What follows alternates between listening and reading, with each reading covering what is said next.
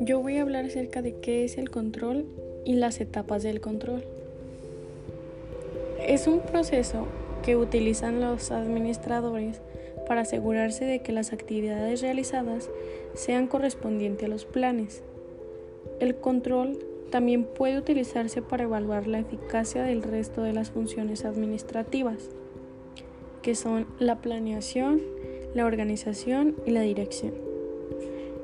Este control es necesario para asegurar que los procesos se realicen de manera correcta y que las decisiones tomadas concuerden con la planificación y los objetivos de la empresa en cuestión. Las etapas del control. El control administrativo comprende cuatro fases. Cada una de ellas es de gran importancia para que el proceso sea eficiente.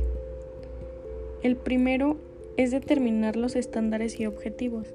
En este primer paso se debe establecer el objetivo de la medición, determinando cuáles son los valores que se esperan obtener al realizar la evaluación del proceso.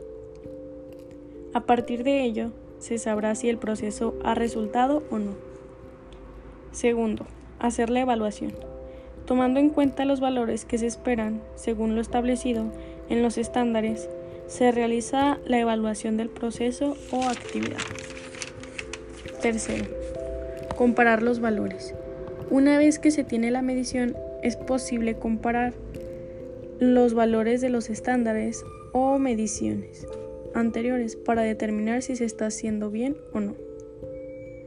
Y por último, la retroalimentación y toma de decisiones. Según el resultado, al comparar los valores, se podrán hacer ajustes en los procesos. El objetivo es corregir las debilidades y asegurarse de mantener las fortalezas del control administrativo.